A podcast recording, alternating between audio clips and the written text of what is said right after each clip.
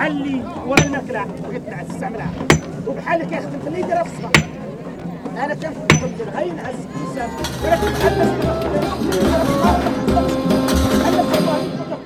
Palavra de restauração.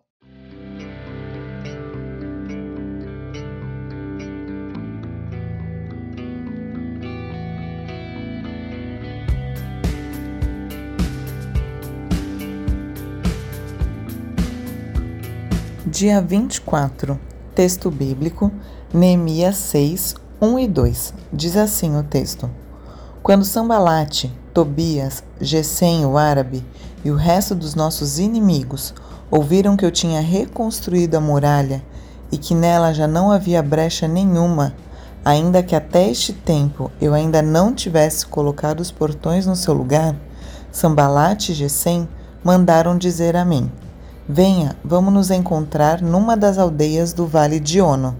Na verdade, o que eles queriam era me fazer mal. Tema: Os inimigos do reino sempre tramam contra a obra de Deus. Sambalate, Tobias e Gesem já são figuras carimbadas na narrativa de Neemias, visto que eles sempre aparecem para se opor, de alguma forma, à obra de Deus. É importante ressaltar que, independente da situação, sempre haverá oposição à obra de Deus. No entanto, ao mesmo tempo em que há oposição, nós também podemos ter a certeza de que o desenvolvimento dos planos de Deus não pode ser impedido.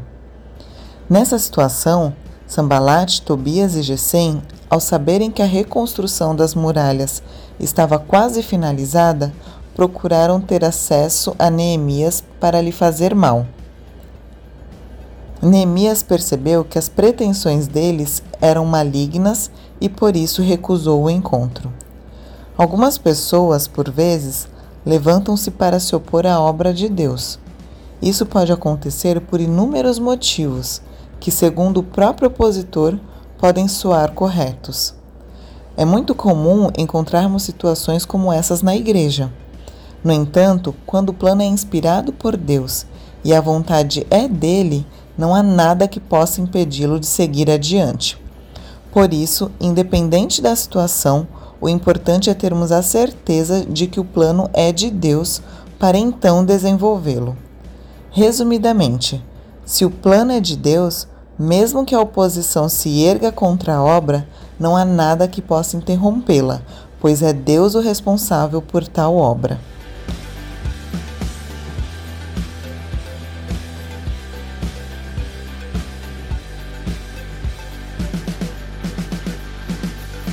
Sugestão de oração. Peça a Deus que o ajude a permanecer firme diante da oposição e a confiar no Senhor da obra.